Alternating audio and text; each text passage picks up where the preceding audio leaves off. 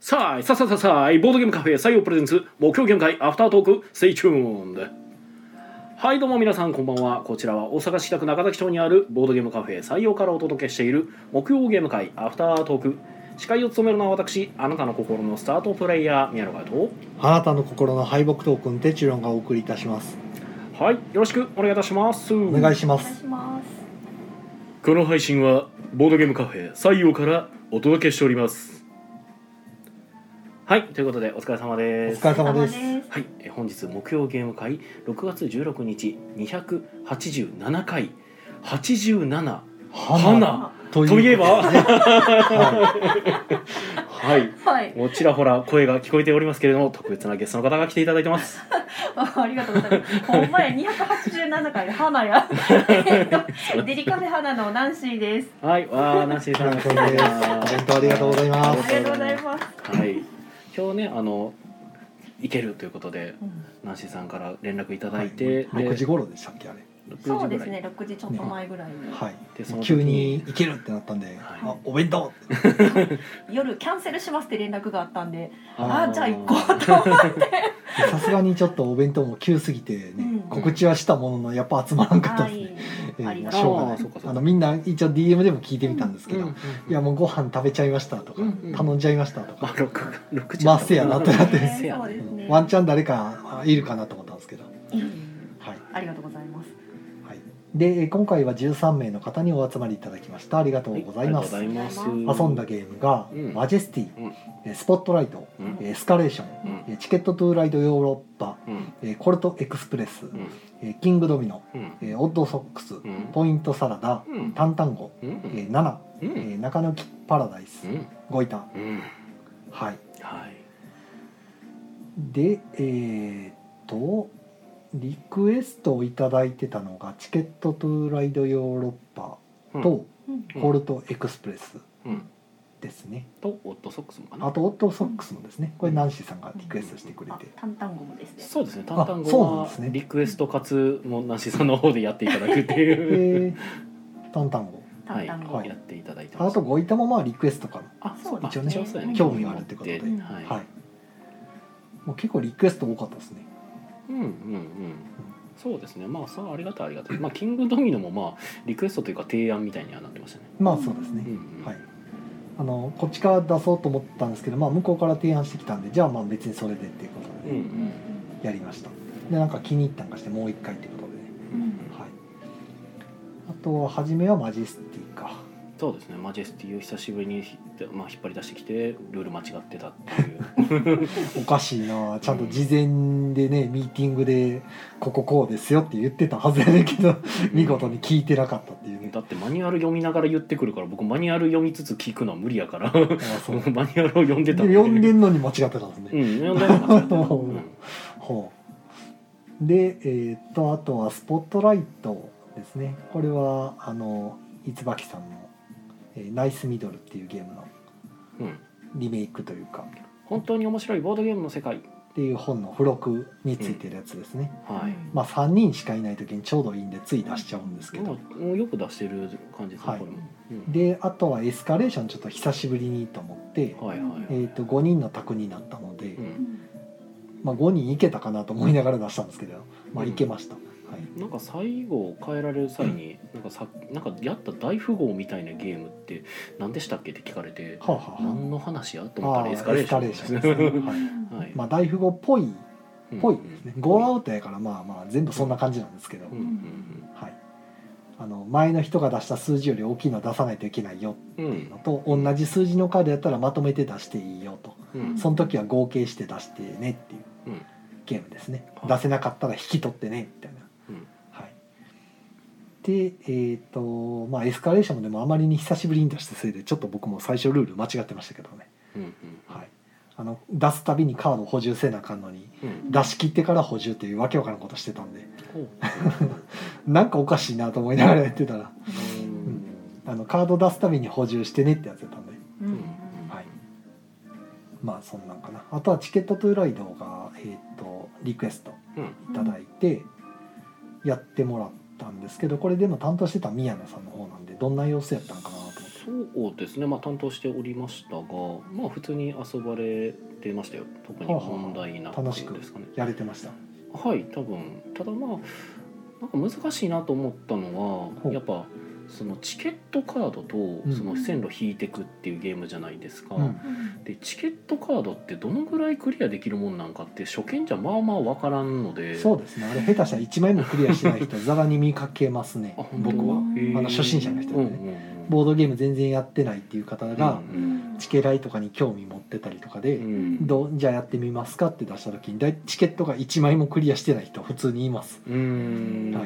いできないんですあれいやそうだから僕も説明するときにそこをどう言ったらええかなってちょっと一瞬迷ったんですよ。はあはあはあだから一応ルールとしてその長距離チケット1枚と普通のチケット3枚っていうのを最初に配ってでルールの上ではなんか2枚は必ず残さないといけないはい、ただあと残り2枚はなんかこう捨ててもいいとかあきあの諦めてもいいなぜぜならゲームが終わった時にあの持ってたあのクリアできなかったチケットがマイナス点になっちゃうっていうチケライのルールがあるからまあそのなんだろうえっ、と事前の策じゃないけどまあまあねあの忖度して切っとくのは全然あり得る選択肢なんですが。ただそれを最初から分かるかと言われると難しいよなと思って、まあ、難しいですけど、うんまあ、僕説明の時に一応うん長距離チケットと短あはい距はいは離いチケットの説明をした後、そうですね、カードを残す基準として、うんうんとりあえず大きな目標として長距離を目指してくださいって言ってますね。うんでそうですねその長距離に枝分かれして寄り道できそうなやつだけうん短距離で手元に残すと、ついででいけるんで便利ですよっていうぐらいには言いますね。よかった、で別にそれをやれとは言わないですけど、うんまあ、便利ですよぐらいですね、うん大体でもそれだけじゃやっぱ難しいんで、僕も実はちょあのヨーロッパってあんまり僕記憶に残ってなかったので言ってもいいかどうかだけどまあでもいちいいかと思ってその長距離チケットはとりあえずまあ目指してくださいとうんでその上でなんか邪魔にならんようなやつっっていうのを残したらいいんちゃうかなって僕は思いますっていうのを一応そおうです伝えねしました寄り道できるやつですうね、ん、でまあそれで多分まあいってうまくいっていけてたんかなああとでも僕何回も言ってはいたんですけどちょっと伝わってなかったルールがあのチケット3枚引いて1枚は必ず残してねって言ってはいたんですけどあなんかそこの部分聞こえてなかったみたいで なんかチケット引いて全部捨てるっていうのをやってたみたいな。あそれはダメなんですあれ一応リスクがありますそよ、うそうそうリスクあるんだよっていうので、でもなんかそこがちょっとうまく伝わってなくてなるほどなんかやっちゃってたみたいです、まあまあいいです、まあ全員がやってたんやったらまあいいでしょうつって、しゃあないってでこっちのリクエストはコルトエクスプレスですね、うんこの間もやってたえーあのツイートで上げてたのが多分気にされたのかして、うん結構あの朝のツイートの写真を見て、うん来られた時に「あれがやりたいです」っうてん言われることが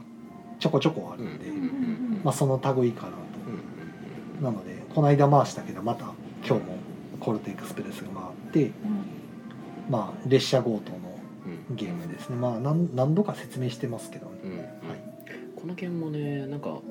なんか慣れてる人間からすると全然分かりにくいことはないんですけど初めてだとね初めての人に意外と結構なんか込み入った説だ明からになるというか僕一回説明の時は、うんコルテエクスプレスに関してはうんまず普通にうんあうのん全員がこんな感じでカードを出していって、うんひっくり返してうんこんな感じで動きますって実際に目の前で動かしますねもうあそうね一通りでこれが一つのラウンドですよっていうのを見せた後でうんじゃあ出していきましょうって言って、うんやってる間もしばらくはちょっと見ながらやりますね様子見ながら、うんで何度も何度もい同じこと説明するんですけどその間にうんやっぱ忘れてるんで、うん今はトンネルなんで裏向きとか、うんその辺を全部一通りやって丸々1ラウンドか2ラウンド目ぐらいまでかな、がっつりちゃんと見通してから、うんあもういう口出さんで大丈夫やなと思ったら離れるって感じですね、結構だから注意が必要なあのち注意しないとルール間違えそうなうんうんふわっとしたゲームなんで、そうなんだよねはい、今日もちょっと途中であの2枚連続カードを出していいよ、出すっていうところであ、の自分の番でやるのってカードを出すか、出さずに山から3枚引くっていうパス、ができるんですけど2枚連続で出すっていう時は引いてから出すができないんですよ2回分っていうことで、うんそれはできないんですよ、うん引くか出すかなんですね、で出す時は2枚出さないといけないってなってるんで,、で1人の方がちょっと間違えちゃってカード3枚引いてから出せるっていう思い込んじゃってたんで、一回間違ってちょっと巻き戻したことはありましたけど、引いて手から出せるできんかったっけできないですあれあの自分の番で出すできるのはうんカードを出すかカードを山から引くかのどちらか、うんうんそれはで知ってんねんけ2枚連続の時も確か、えー、と2枚まとめて出すか3枚引くやったと思うんですどはんはんはちょっと間違ってるかもしれないですよねもしかしたらんうんちょっとその不安宮野さんがその後不安になって きてうん後で確認しようか俺な結構コルトはやってたから多分じゃあそれ後で確認で聞いてたようはない気僕が、が間違ってる可能性もある、はい そうねその時はごめんなさいそうですあれアプリとかがあってちょいちょい、あのよく触ってたんでなるほどうん、なんかできてたような気もと思って、はいまあ、アプリと違うかもしれないしね、はい、えー、とあとはまあオットソックスはどんな感じでしたかねホットソックスなんかやはってみたかはっいたナンシーあさのんナンシーさんがああはいの、はいイカさんがおすすめしてたからっていうあそうそうイカさん激推しのオットソックスをやってあれ本当になんかいい感じで途中ゼロになるのに、うんあの最後ドバってなって靴下がゼロにならんのですよねならない最後の一枚がみんな何持ってるのか全然わかんなくうてん面白かったですねみんな靴下がチンバになるっていうそうで次でよっしゃ返すぞってなったらゼロっていうのが出てきてあーそうなんやそううんいや違うねん違うねんって今今ではない今じゃないねん勝ち今勝ち欲たしくいなねいんゼロに戦闘買ってもしゃあないねみたいそうそうなオットソックスはね結構よくできてるんですよねうまうくいんくか、ら面白かっだかたらであのすあの裏うん木ごまうんチップが木ごま、はいはい木のチソップックスであれがすごいいいですね。可愛い、らしいですねでカードが全部あのソックスのなんかあの売ってるソックス今なんでなんでしょうねあれ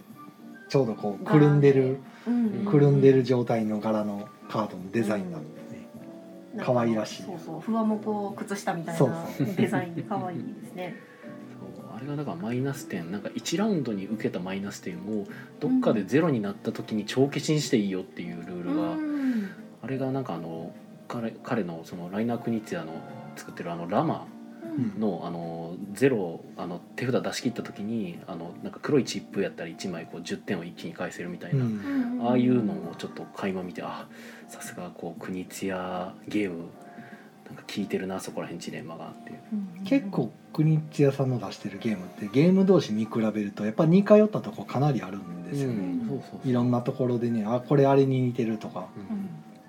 ちょこちょこそれをうまく変えて使ってるんでうん、まあうまいなと思ってゲーム作るの国津屋流の 技のさえを感じるゲームですね。はい、はい。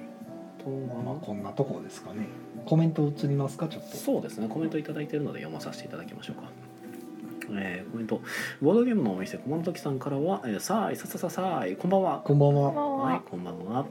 えー、篠風さんからも、えー、こちらが、えー、さあいささささささいこんばんは。ということでどういうこ とこんばんは。こんばんは。って書いてあるから読んだだけやねんけどね。うん。えー、篠川さんからは友人が木曜業界アフタートークという字面を見て、えー、めっちゃこれ更新かかる。字面を見ておしゃれなの聞いてるなぁと言ってくれました。よおしゃれ系ポッドキャスト。嘘でしょ どこにおしゃれさがあったんですかねどうアフなんでしタょーうトークですかねどうもアフタートークなのかな。ねそんなおしゃれおしゃれ代表のおしゃさにをこうね差し置いてそんな無理無理です無理です。浅田さん、えー、こんばんは。わわあなんやろ何が起きてんねやろ ここ、はストレスがねストレスこがこで発散してるんですよい、なるほどなもしかしたら大パンしてる可能性があるわけですね 力強い横の 人に横の人の大パンもただの大パンではないと思うんですけどもう多分 DV なんですけどもはいえっ、と琴ノ葉さん、えーこんばんはんこ」こんばんはこんばはんい、はこんばんはわんこ。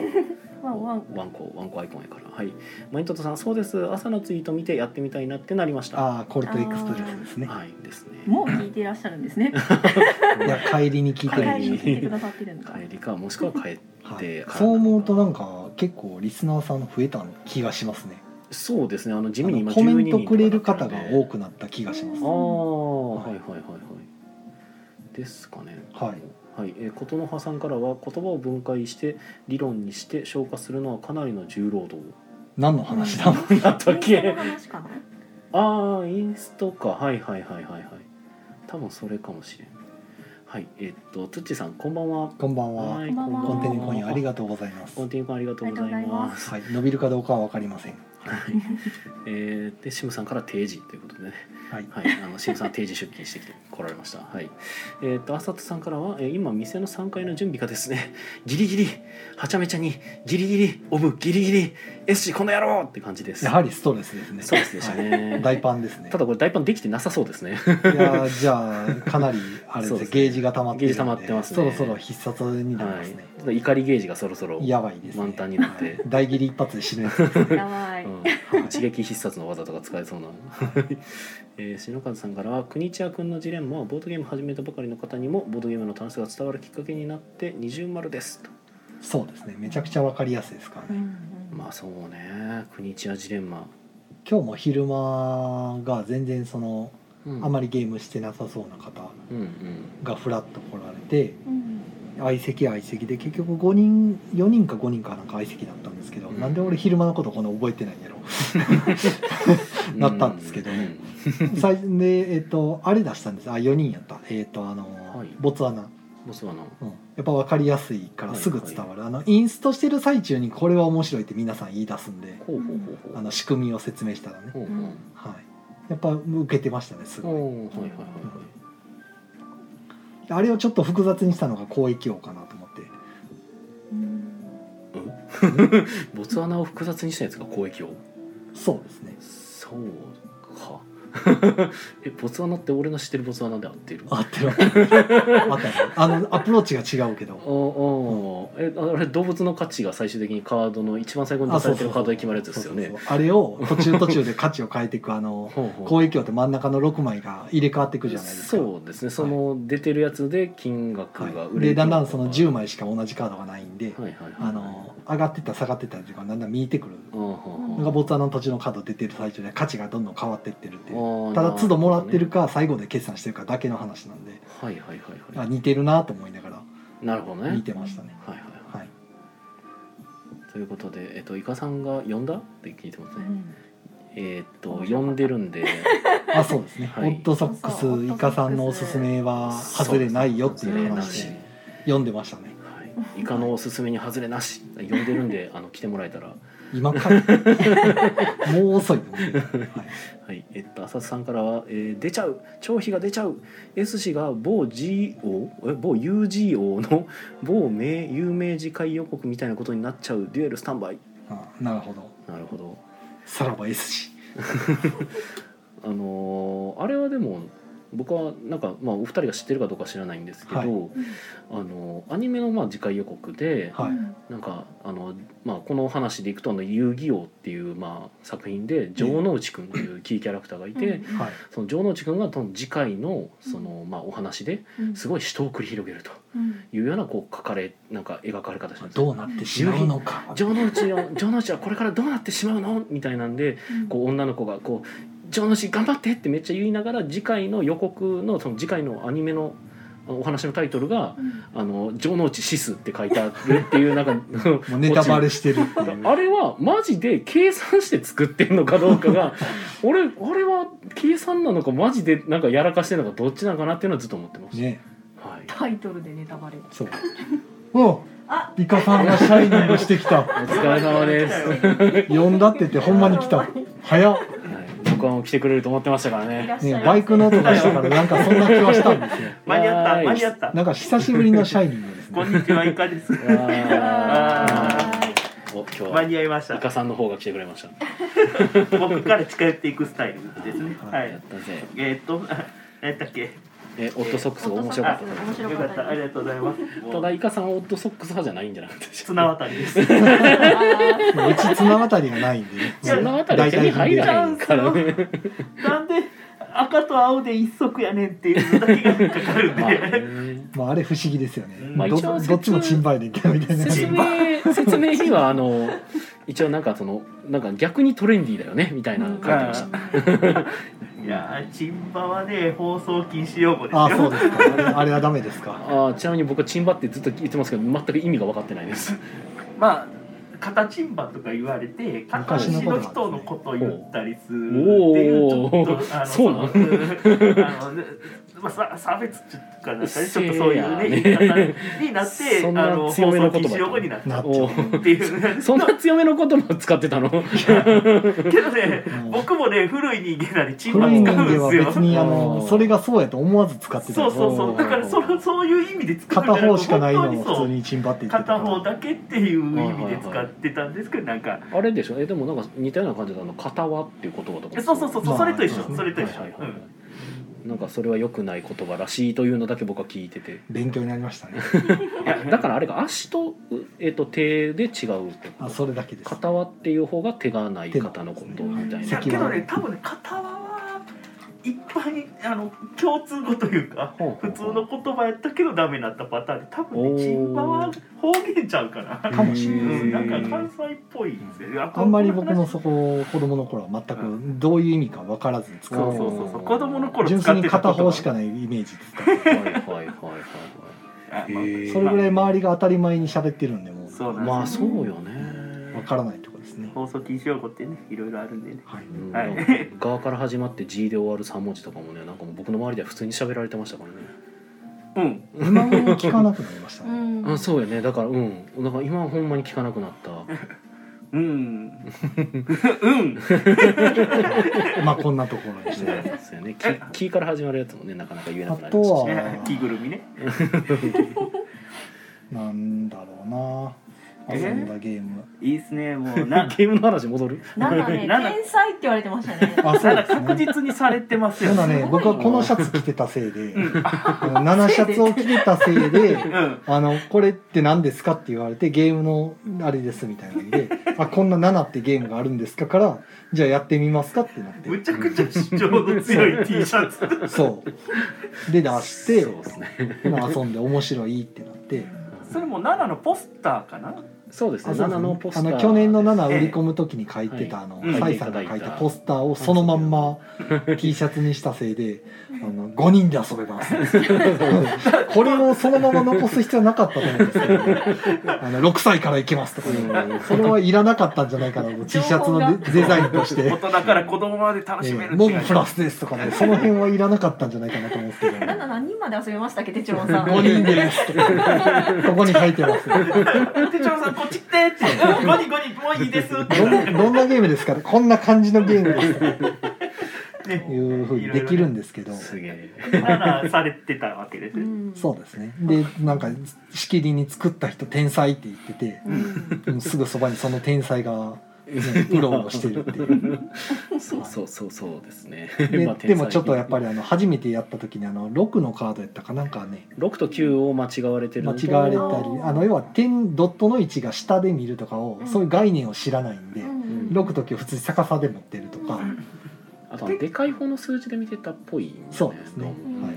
結構概念というかまあなんかねゲームでのルールみたいな感じで6と9のねうん下アンダーライン引くとかまあんコンピューターとかでもよく使われたりはするんですあんまり馴染みがなかったみたいで、うんね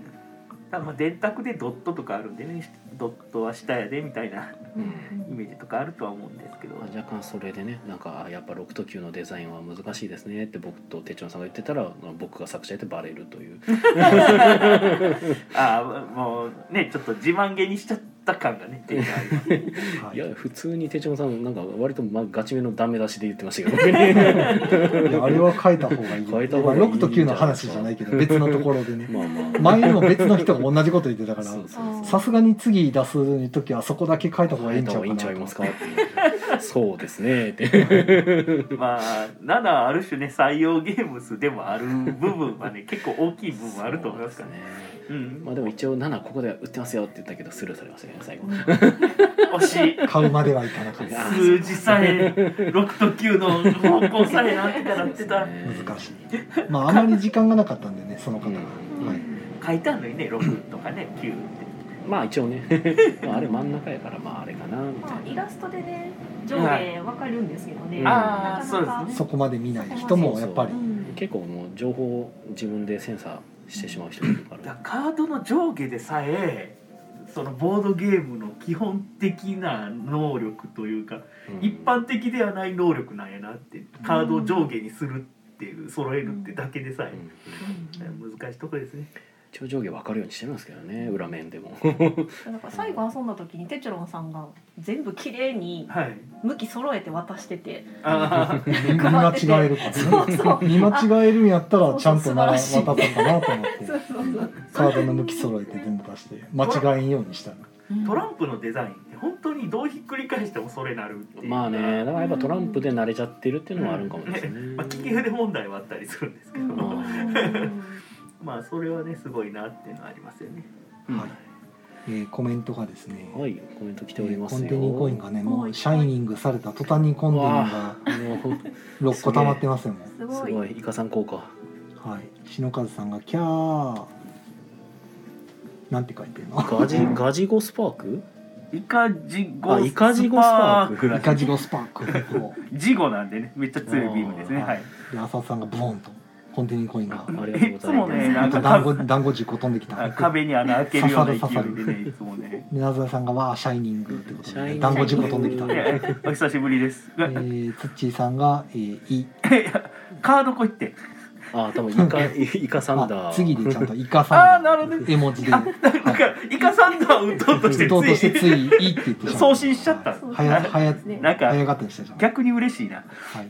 でツッチーさんが「めくらました」あさっきの話ですねああ、めあれめくらですかね。はいえしかも目くらましは目をくらませるって意味じゃないですかうん。そうですよ。うんめくらましはそめくらましはう。めくらましはだから全然 何の問題よもない。ねましを取ったらダちメょですちょよっ。と別の言葉だ、ネクラね、マンシとネクロマンシは大丈夫ですかうら、んああまあネクロマンシーはちょっと違う意味で延長しかねないですけど、ねネクロはマンサーね。い、はい、でシムさんが、えー普通に差別用語なんで使うことはなかったですね」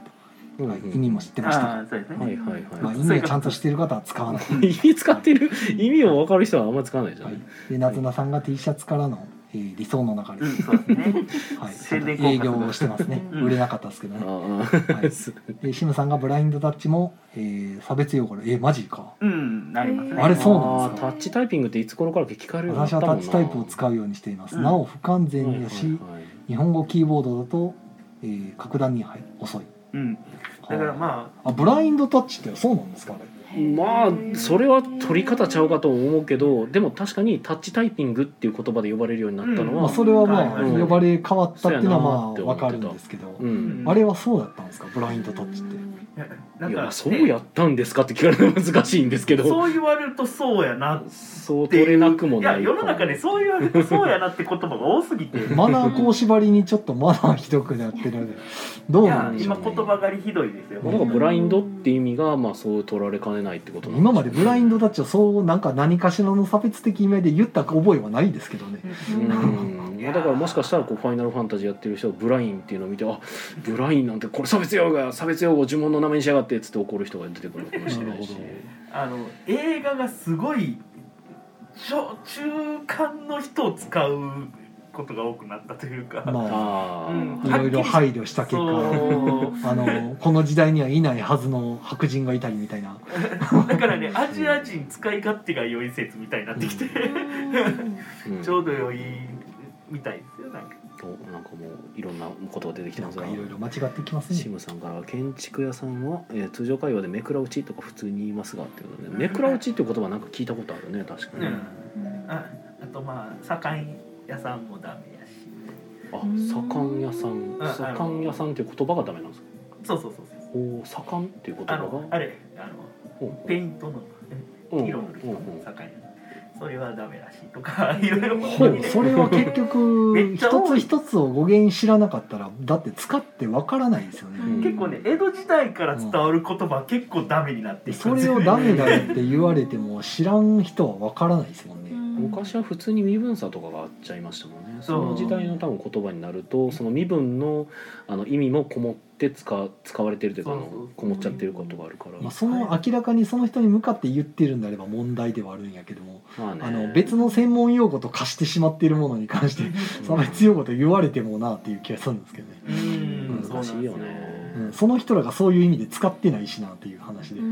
あだから炎上してましたねなんかそれで何でしたっけねなんかあゲリラ豪雨のやつかほうががなんかちょっとどっかの公式アカウントがなんかまあネタ的にうんゴリラゲイユっていうなんかこうもうあ言葉遊びじゃないけど、うっんまあてねいうのあでの言ったら その入れ替えゲイっていう言葉をなんか公式で使うなんてみたいなただそもそもゲイは別に差別用語ではなかったはずではって僕も思いながら 見てただからんまあですけ過ど剰反応まあ過剰反応ねうん一応なんかそのゲイはなんか普通に使われる言葉でホモっていうのは良くないってうんいうなんかそういうのはし僕も一応知ってたんですけど「んあれゲイもわかんの?」ってなってそれでいくとあのハゲもダメなんですよねあれああ坊主っていうんですよね、はいはいはいまあ、普通にハゲマントっていうヒーロー出てきてますけどね今、うんどないやうんすごいことになだっかてまら坊す主けっていう言葉もまた悪くなってくるかもしれんみたいななんかもこうね要するに気に入らないものを全部買っていくかもしれないなんとかならんのかってみんなま本あ当にね誰もその意味で明らかにそのバカにしたりとかねその相手をうねんあの貶める意味で使ってるんやったら問題ですけどどないんやけどね、気持ちの問題ですよね。使ってる場面とかその辺のケースで見たら全然そんなことは言ってないんやかっていう話でうんあと当人じゃない人が着れるのがそう俺一全番じゃ然ない第けど三者がね勝手に決めるう炎上のん、なんでお前がお気持ち代弁してくんねんっていう時がなんなんってなるの下手したら当事者望んでないかもしれないそう当時は別にむしろ気にしてない人もいるしそうううんうん当事者が 気にしてでも言えないから私が言うんだみたいなことも言う人いますけどうん誰やねんお前ってなるからまあこの話はやめましょうはいまあ結論出ないですからねそう社会派ポッドキャストになってしまう だからみんな優しくあーちょっとずつ気にしてちょっとずつ気にされようってまあだから人が嫌がりそうなことを言うのはまあうん結局、うんあの極論は気やをめましつょうけましょうと。 自分の世界だけで物語るのやめまはいしょう、えーそう琴僕ら永もさんがおしゃれなポッドキャストせなあかん海から外の言葉は海外の文化に、えー根ざしているので根ざしているのでえー和製英語にも適用するというのはもうわけわからんよねうん、うまあんそうなりますそねうなるえーシムな。さんが電気屋さんは普通にオスメスかな。オスメスとかシウ？あシーオスメスかなうん、だからシウじゃ有し か。勇士うーんその言い方知えらんな、ーでホモとヘテロのことかなっていうのはそうですね。ホモセクシャルヘテロセクシャルみたいな言葉もあったりはしますね。はいはい。えー、なずなさんからは、えーっとあれあれば言葉のいかがよりも同性愛で笑い取るのが NG 判定になってたはずああそっちですねそうそうまあだからゴゴリラゲイユっていう言葉の響きだけでちょっと面白いなと思う中にそのゲイの方たちへのなんかその差別意識があるんじゃないかみたいこなちら的にはゴリラが面白いんです多分ねゴリラの方が強いんでゴすリけラどがね降ってくるみたいなかイメージを持ってほしいねんけうどんそっち後ろはあのなんていうんですかねこう余った言葉を後ろに持っていっただけでまあでも同性愛のそのオスのゴリラが降ってくるみたいなんで笑ってんのかお前みたいなまあ感じなんですかね。だからねそういうの禁止しようとする人って想像力豊かですよね本当にま。まあもうそうですね基本本は当そうもでうすスねクール水着でハーハー自分がしちゃうから禁止しようみたいな校長先生とか大量にいるんでねすごいですよねあれもすごいですよね本当におお前らやぞあかんのってなるんであそれやのうになじを見せたらあかんそとうかそうそうそうそう相当のフェチズムやねポニーテールしてうなじ見えるからあかんってお前どんな性癖やねんってそうですねあれよくよく考えたら自分がそれをばらしてるようなもんですそようあれ禁止してる人の性癖がやばいってだけなんですよ普通の人は何とも思わないですからねそうねあポニーテールやなって多分ちょっと可愛げがあるとあそうか、ですね可愛らしいみたいあな後ろ感覚はあ姿がるけど可愛いなぐらいはめっちゃあるけどあんなん戦場的でめっちゃ男誘ってるやんって思ってるのお前だけやぞってなるそうですねそうまあ漫画の描写とかでね結構やっぱうなじにだから浴衣着てきたこの女の子キャラにドキッとうなじでドキッとっていう描写まあ僕もめちゃくちゃよく見るんですけどんただ実質僕はそう感じたことないからあそういうもんなんいややーみたいないねやだからまあ本当に強い歪んだ性癖の方々がそういうこと言ってるまあでもまあひまあ割と広いその性癖っていうとまあ強めになるけどまあドキッとするところなんでしょうねそこいや多分強めの性癖やとあそう思なうのかないっぱいそうあのその人の家帰ったまあまらめちゃくちゃ写真集そものうなじ写真集ドキッとするることあるかもしれないですけど、その戦場的だってなるのまはあよっぽどですそよ、うそうやとは思うけどねそこに浴場するのはよっぽどですから、ね、だから先生なったんだから見せ見せてはいけないところ意味がわからないすですごよいなね校長先生とか教育委員会とかなったらいくらでも見れるもんだ確かにうまいなやばい。大丈夫イカさんかなりエンジンかかってきてるうまいこと生きてるわって思いますよそんな上の人間がそうやってにっこりしながらもう俺もう全然そういう性欲ないからもう一回禁止したんねんってお前らもそうやろあお前がそうやっても他の人そうじゃないねんからしっかりしろよもうちょ大人になれやってなりませんいおめっちゃ今日エンジンかかってますねやいいっす常ねに思ってたことで、 出ちゃった出ちゃった、えーエロい方の側の人間の見方ではいはいというイカさんの意見を交えつつえーシナさんは当事者の、えー仕事を奪うであります奪うまでありますっていうね、はいまあ奪うであります奪うまでまありまあ、すそういうこともあるかもですねまあそう。ですねえー、と琴ノ葉さんからは国内、えーゲイ男性同性愛者ホモその差別用語で海外だとゲイは男性同性愛者でホモが同性愛者だったはずああじゃあ海外では別に普通ではあるとうんいやもう分かんないんですよそもそもの辺ホモってなんか語源としてはホモ・サピエンスうのホんモとか人間ってこ人間ってことととか性みたいな感じなんかうんそう難しいですねこの話題やめようって言ってねずっとうんそうずっと続い続いててるのがちょっとコメント読んでいくとまあなんか次第にそっちにな軽っくちゃうんで触すれよねる程度にしていけばいいうん、ですそうね、はい、はいシムさんからその発想がなかったわと言い返してあげましょう。ホモとヘテロは普通に遺伝用語なので、え高校生かなんなら中学生でも習うでしょう。メンデルのところでってうことで、んそうよね。だから元々の言葉自体にはそういうの特にないですよね。そ想像力豊かな方そがのちょっ発想なかったわっていうなんかそういう人ら多いわほんまどうやったらその思考に行くんみたいな普通に生きる普通にって普通を勉強しなさいみたいな道徳観念とかいろいろもう小学校からみたいななんか習い直せやお前らみたいな多いわほんまに人間は、ね。けど偉くなったから偉きゃ黒でも白になるからまあそうですね。金と権力さえあればまあそうそ割れとがいろんなこ日本とでなんきで、ねます、からね寂。しいですねと あ延長ありがとうござ あいえまっとありがとうございます 一応ありがとすうごこざいんます。な内容で、えー、文字田なずなさんさがすが。えーはい、話変えるのなら先週アフタートークアフターアフターのアフターでして た推理小説から始まる話聞きたいさすがなざさんここにいなくても僕たちの家事を取ろうとしてくれ推る理小。説から始まる話って何でしたっけ推理小説の話って何えっと、あ推理小説から始まる話推理小説から始まる話っていうのはちょっとあれやけど推理小説はなんか哲郎さんが前になんかあのおすすめなんか初心者におすすめの推理小説として綾辻ゆきとさんの、あああはいはいはいはい、やはつい、を読んだあのっツてイいうッターのタイムラインにうんあのだいだいぶもう前の話ですけどうんあのミステリー初心者におすすめのなんかベスト10みたいな、うん、これ見とけば名作だから絶対ハマること間違いなしみたいな、うんめちゃくちゃ太鼓判を押されたベスト10があってうん僕ミステリー小説そんな見見てないんであのせいぜい赤川次郎ぐらいしか知らないんですけど、うんあの全く見てないからなたまには読むかと思っうんて、うんベスト10のベスト1を見たんですよ。うんベスト1になんかその綾辻ゆきとさんって方の、まあ、よく見る名前なんごでめん綾辻ゆきとさんで合ってる合ってる、合ってうまんでも読み方すら僕ふわっとして ます俺もそうやね実あのあはまりによく見る作者とか作家の方なんでうんそう有名な人やなと思って、うんあじゃあミステリーのそのね金字塔じゃないけどそうのんデビュー作にしてすごい話題作で、うんねそれでもう一気に名前が売れた方やったんで、 うんあのえー、とあれ何やったっけ十角館の殺人やったっけなうんなんかそんな名前のやつやった気がす る間違ってたらコメントお願いします十角館の殺人やったかな んはかいその館シリーズっていうやつの初っ端のやつがまあ一番やったんでじゃあ分からんけどそれ買おうと思って買ってあ読んでみたんですけどはいはい出た当時がまあだいぶ古い本なんで。まあ、大体あの今ほらあのマダミスだったり脱出ゲームだったりいろんなものが出てるじゃないですか、うんうんで金田一の少年のもう長い30年も続いてる人がうんああいうのいろいろ見てきた結果いや小説読んでても初めの冒頭ですでに怪しいやつがこいつやろうなっていうのがうんなんとなく見えてきてうん動機もなんとなく見えてきてう ん挙句にオチまで見えてきたら全部その通りやって、うんまあ、正直あまり楽しめなかったんですよ。あで別に僕ミステリー初心者じゃというか、まあ、ほとんど読んでない人なんですけどなんとなく読めちゃったみたいなな内容がね流れが。オチまで読めたからうんうんうんってなって 終わってしまったんでこれがベストワンなのかってなった時にい今の初心者っていうかそのミステリーを始めたい要は読んでみたいっていう人には、今出てるやつの売れてるやつを進めた方がいいんじゃないかという自分の中で思って出てる内容がその当時は衝撃的やったんですよ、うん多分だから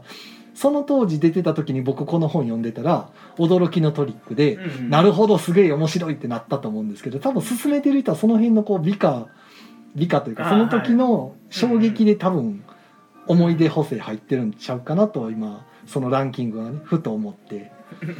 今やとありきたりわかりやすいまあまあもう大体そのなんとなく想像ついちゃうオチやったし内容やったしあの伏線というか全部なんかそんなそんな感じなんやみたいなやつだったんで正直もうなんか途中からもだからあの答え合わせしてるような感じだったから。うんっていう、まあ、話哲郎さんの話をアフターアフターでしてたやつからえはい哲郎さんはそれはなんかボードゲームにも同じようなことが言えるのではないかっていう振り返りという話のそう振り方をしたのはなずなさんのあのその後ゲーム初心者にって話になったところで私が時間切れになったのでそうそうでそのゲーム初心者にはいだから例えばそのさっきはミステリー小説の初心者に勧めるにあたって、うんまあ、出してきたのが要はいわゆる古典なんですね、ういんうんわゆる古典すぎてその、まあ、言ってみれば携帯電話とか、まあ、時代が全然違うじゃないですか今やったら、だからあの今からの若い人が見てもピンとこないところとかあったりうんとか、うんすでに今自分が実はミステリー初めてと言いつつまだミスやってたりとかしたら、うんなんとなく触れてきているものがこう使われてたりするとうんあんまりこう楽しめないんじゃないかなと思ってその時はボードゲームをそれ初心者にボードゲーム進めるってなった時に、うんあの出すとしたらどんなもんなんかなと思ったらやっぱり今のうん遊びやすいやつうんでかつやっぱりあの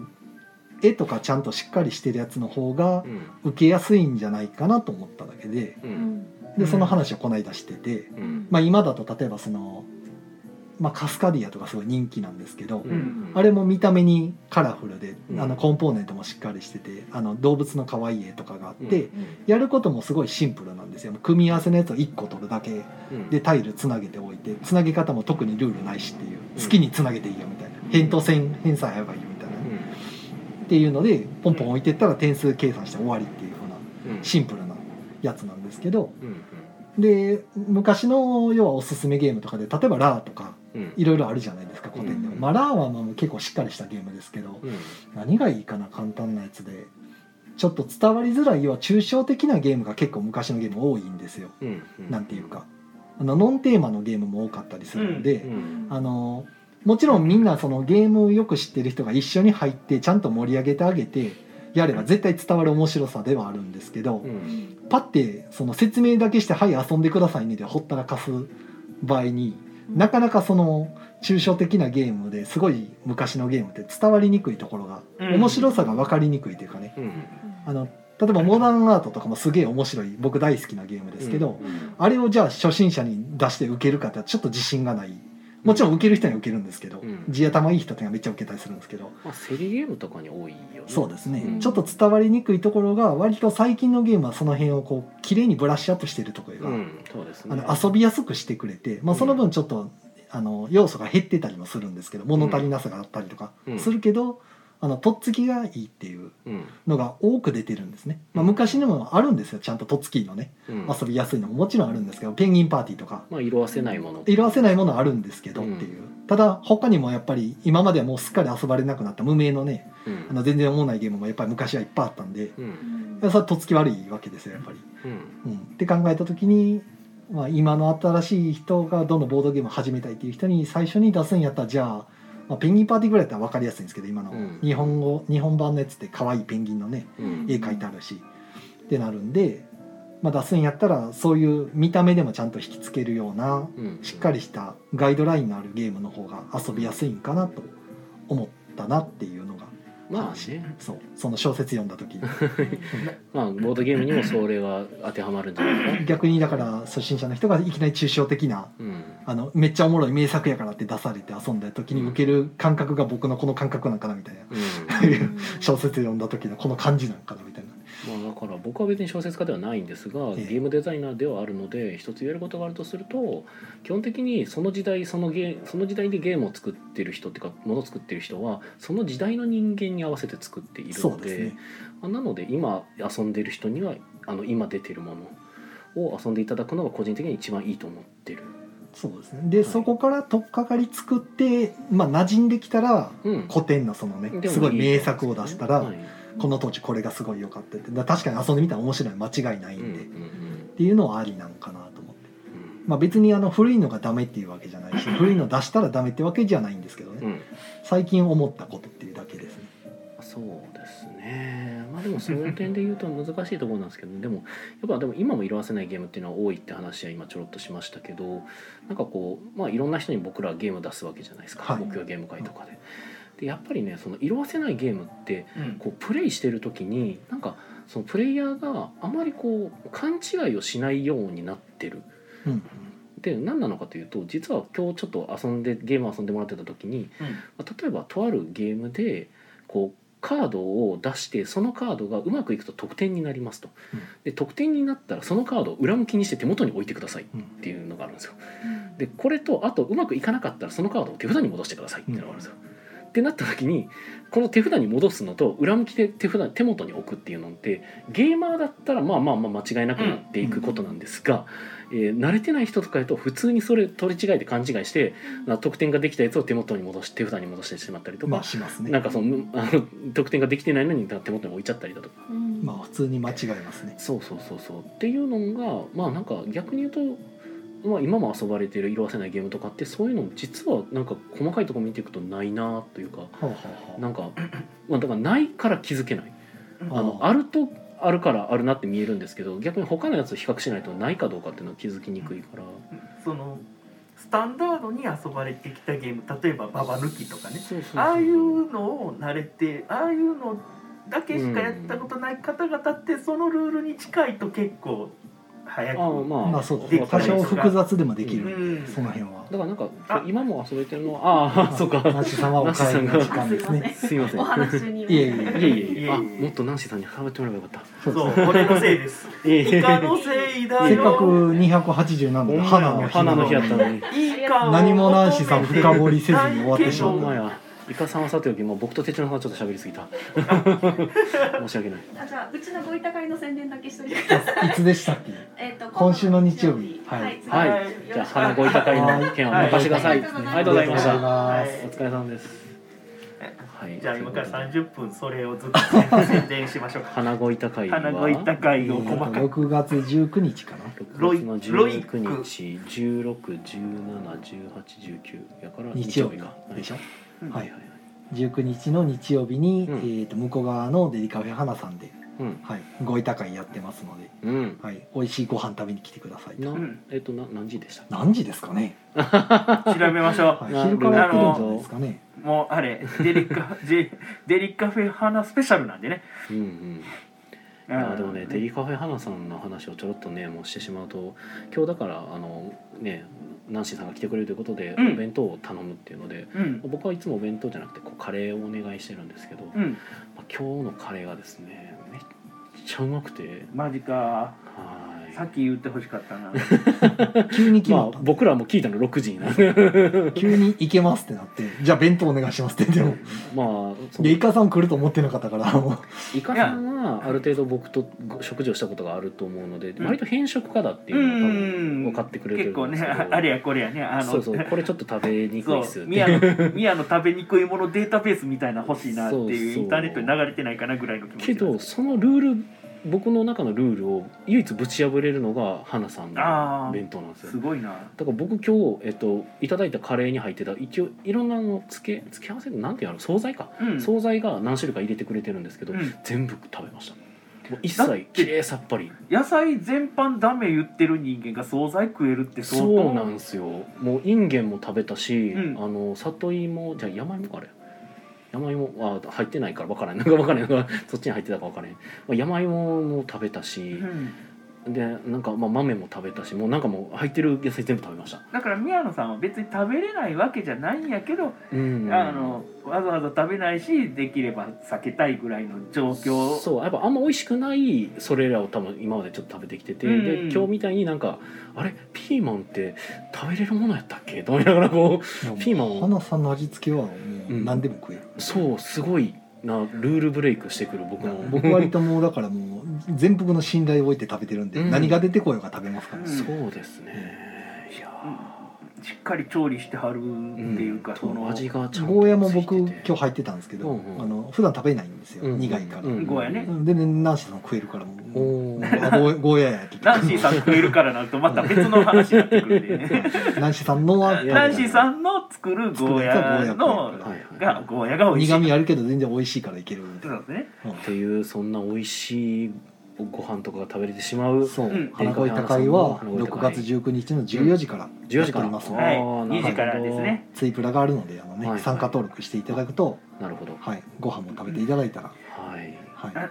優しいご飯やしそれでいてしっかりした味付けしてあるし満足度も高いしそれでいて健康志向やし悪いことが一つもない、そうでチキンカレーやったんですけど今日うん、鶏肉がねなんやろもうプリプリしてるんですよねちゃんとコラーが減してあおーるもうこの鶏肉鶏肉が美味しいうんって思わされる感じ なんかあもうこれはコンビニのサラダチキンと比べるべどきもこのと 比べてるどこと比べてるのまあまあ なんかまあ最宮近野ちょっとさんその食に興味があそんなにないタイいや多分あるタイプのはずなんですけど、プ、うんただ個人自分に料理スキルがないので、うんなんかこう中途半端なんですよね うん、そのそのグルメじゃないやん多分そのんご飯の時にはあのいろんな店巡るとか美味しいところ探すっていうタイプじゃないんじゃんまではいかないですうねんだからそのやっぱ食べれないものがあるかもっていうのでちょっとうんこうね引っ込みちゃんになってしまうあ、飯野さんが今悩んでるな、いろ んなことはに。いコメントがちょっコといメっントぱをい読にみなまっしてょうかるんで、はいえ花さんの話はしまったんで、ーっとですねシムさんが本当にフラグになってるということうんで、えー森下なずなさんがその後ゲーム初心者にって話になったところで私が時間切れになっていた、まあその続きをはい言った感じですでねすねで浅田さんが、えーアナザあアーナのザーの作者はいあーそっちの方が通りがいいんや そっちも知らんでかっ琴ノ葉さんが時の洗礼を受けてない小説は外れをよ、うんいや受けてるか受けてないかちょっとわからない、た難しいまあ、ねベストワンに上がるぐらいやから受けてるんじゃないのうって思ったんですけど時の洗礼ミステリー好きがだって激推ししてるんですからねまあ時間経過しても面白いかどういやかというあー文章は確かに良かったんですよ、うんあの読みやすくてーちゃんとそのび状態状況がねうんちゃんと目に浮かぶようにあの描写も良かったんですけうどんいかんせんその中心の謎とかが全部もうなんか見えちゃったからいまいちゃったってだけで多分僕は読みやすいはい小説のはずなんですよ。うんその僕ってあの一個引っかかりを覚えると読み進めるのが全然入ってこなくなっちゃうんですね。はいだからミステリー小説そんな得意じゃないですよはあは。あその謎がボンってあって誰が犯人やねん誰が犯人やんってなったらそれまでの内容が全然入ってこなくなるんですけど、そうやって。ある程度わかるそれでいって謎めいてるみたいな感じで話進めてもらう方が僕は読みやすいはいです、はいはいうん、だから人それぞれかなっていうのはありますよ、うんうん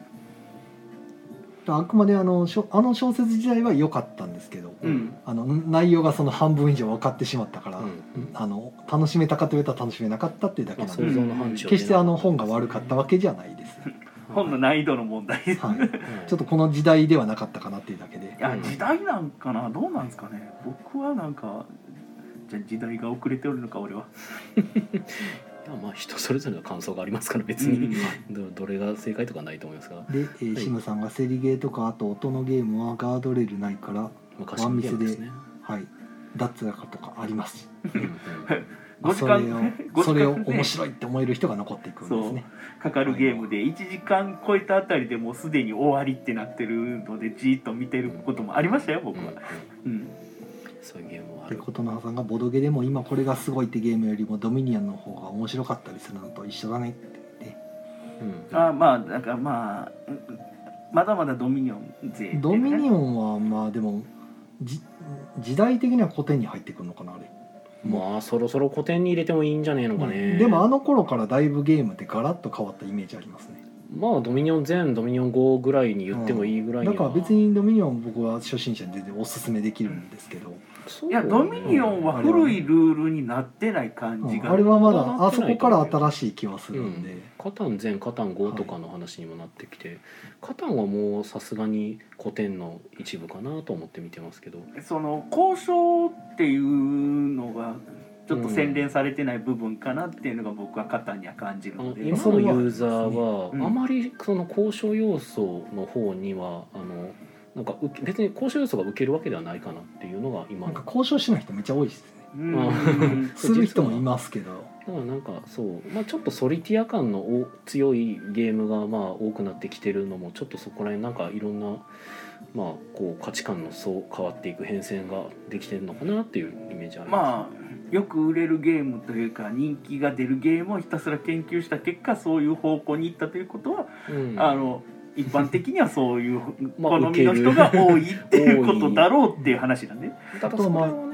うんよく聞くのはその最近うちに来るお店に来る方でうん、人気どころのゲームこれが好きなんですよって聞くのがワイナリーとウィングスパンうんうんまあ多分 YouTube かなんかの影響なんですけうど、ん結構紹介されてるんでしょううね、んおもげの割に紹介されますこの2つはすい。ごい多いですうね、んでもウィングスパンおもげって言われ言われちゃってますね、もううなんんうかん周りで、だからねカードの効果とかがある程度ちょっと込み入っててもあまり気にされないんですよそうですね頑張って読んでそうちゃんとやってるんで昔はねカード効果がややこしかったら良くないっていうなんかイメージが強かったんですけど、最近は割とそうでもなくなってきてるのかなっていう今日昼間来た人別の一人の方後で相席になった人なんですけどその男の子の人も、あの今度大阪に越してくるんで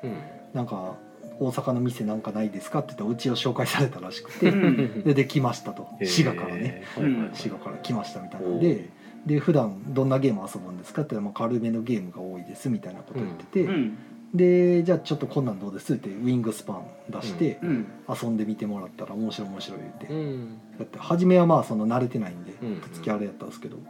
なんかちゃんと説明してやったらすごい楽しんでてうんこれめっちゃ面白いですねみたいなハマってたんでうんスパンねまあやっぱ最近のゲームは遊びやすいんやなと思ってそういう意味でまはあそうなんですよなんですよねね最近のゲームは最近の人に向けて作られてますからそうで すね僕グイスパンやってないんですよね。やってないんですあーよねそうなんですよ。グイスパンやれてないんですよ。なんともうこのままやらんとこのパターンですこ れ。それやったらそれでいいんじゃないですかまたこじらせてるやつやない かいややったことないんですよねっていいやう。もはや別にでもイカさんは初心者の意見は出してしまってるんでねあーいやあれなんですよもうもどんどん初心者寄りに戻ってきてるっていうか結構珍しいパターンやと思うんですけどいろんなゲームを覚えれば覚えるほどなんかあのこじらさないようにしていこうという努力というかそのなるほどいろんなゲームの複雑なルールは忘れていってるんですね、どんどんだからほうほこううなんかおじいちゃんになると子供化していくみたいな感じでいろんなゲームを覚えすぎるとこうシシンプルなゲームしかできなくなっていくみたいに なってきたんかなって思ってちょっと不安になってますね。でもメカニクスマニアでしたよね結構いやだからいろんなメカニクスを知った上でシンプルにいってしまった、 ああなるほどはい複雑じゃない方がいいんかなどうですでかね浅田さんが、えー「ピーマン味噌汁に入れても美味しいですぞ」うんピーマンねああ飯野さんが鶏 肉あチキン南蛮を食べずに弁当やチキンカレーを食べてる我々がねおうおうんうちょっと鶏嫉妬され てるとあー鶏肉勢の戦いが 今鳥の戦い森下夏菜さんがチキン南蛮が恋しいあ美味しがられてます日よ本橋飯行野ってさくだんさい日本橋そうやねんなだからあんあん時はもうなんか毎週チキン南蛮を食べてるのが当たり前やったけどそうやな、で、えねー、ツッチーさんが「いっそのこと横溝誠司さんぐらいでっていう、うん横溝誠司さんはあのミステリーの代表作は何ですかえーっとね代表作何やったっけなあでも古すぎるとまた同じことになるかもしれない、いやでもね横溝誠司さんは普通にあれですよあのーうん、まあ、いや別にでもだからといって僕別にミステリー小説を今めちゃくちゃ読みたいわけじゃないんですけど、うんたまたまあの時なんとなく目に入って、なんとなく買ってなんとなく読んだだけなんでもうとりあえずじゃあもうちょっとそこら辺は僕分からんとこも多いんであのあの河野豊先生の小説を読みましょうああなるほどね、はい、あれはミスミステリーっていうかちょっと謎めいたおお話が多いので、ははい、いで浅田さんが、えー作者との相性もあると思いますのであのいますがはい、出版されてるレーベルも気にした方がいいかもしれませんねと、ほうほうあーさすがにでも分からんわからんねね、初心者にそんなこと言われて もレねーベルわのざわざそれを調べなあかんのかみたいなあでもレーベルの色かまああると思いまだすかけどら気に入った作品があったあらーそれを横に調べていくときにはレーベルはいみたいな感レじーになれちゃうレーベベルの色ってあだから僕なんかは実はそのライトノベル作家を目指しててかつラノベ好きやったから、うんなんかたしもうめちゃくちゃいっぱいのレーベルが出てきた時期を見てたんで,、うんでじゃあかといってレーベルごとになんか特徴があったのかと聞かれるとあったっけと思いながら純文学までいったらあるんじゃないですかどっかにあんのかなラノベってなるとやっぱちょっと幅が狭すぎるのかな、と電撃文庫とファンタジア文庫の違いって言われた時に、まあそれはちまょあっと、、出てる作品は違うけどでもなんかレーベルのカラーみたいなんてあったまあでもファンタジーなんかファンタジーあれ大人の事情ちゃうまあ結局元を正せば角川そうみたそういそなうそう分かれてる大人の事情だよね気がしてしゃあないのよまあそうなんです編け集ど部が分かれてるだけな気がして残り30秒ぐらいなんで、おおほんまやあえーらら宣あら伝らといってもこ今週何もないですよとはいがはい以上らこっちは何もない、えー僕も何もないあよかったいかもあのラジオ聞いてねラジオ聞いてください、いやーあとはアフターアフターですかねそうですね、はい、木曜日会アフタートークはポッドキャストでも配信しております。はい、そちらの方よかったら聞いてください、はいということで、えーでは皆さん良い夢を見てくださいおやおすみやすみななささいい。はい、はいということで無理やり終わりましたけど。すまんねちょっと俺ふこ今日は普通に見てなかった時あ間なるほど。横溝静止って近代一の人はい、近代一光介シリーズです。そうか金田一光介シリーズかへーそうですね横水さんなんかあれでも他のやつで俺覚えちゃってたな皆さんよく覚えてるね、名前を。いやもういっそあのーいっそのこと江戸川乱歩から始めてみるっていうのはどう江で戸すか川乱歩ね でも僕はそれこそアガサ・クリスティの「そして誰もいなくなった」とかもいいんちゃうかなと思いまほうすほけうどねほうほう。あのただまああのやっぱあの元もああっちの文学なんで、はい文章が読みやすいかと言われるとまあちょっとやけど、あ、訳してる人次第。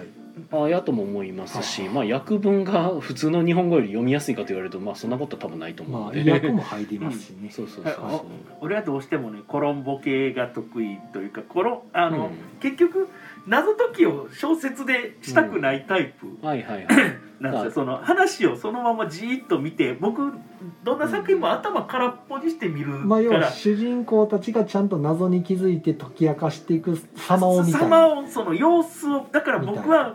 リアルタイムに壁の目になって、うんその状況をただただ見つめてたいだけであり、うんその主人公たちと同じような感じでその謎解きたいわけではないんはいですよ、だからどうしてもその複雑な謎とかがひたすらあって最後の方に結果発表みたいになるやつは、うんしゅもう登場人物から何から覚えれなくなっちゃうんです、なるほどうね。ん、だから向いまあてそなういう意い。味ではミステリーってなんかそういう種類分かれそうですねそそうういうイカさんが言ってる最後に結果発表タイプと、うんうんね普通に主人公たちがちゃんと解いていって、ん徐々に謎が解き明かされていくタイプと、まあだからコロンボタイプとそうそうイカさんがまあズバリ言ってるあのコロンボタイプ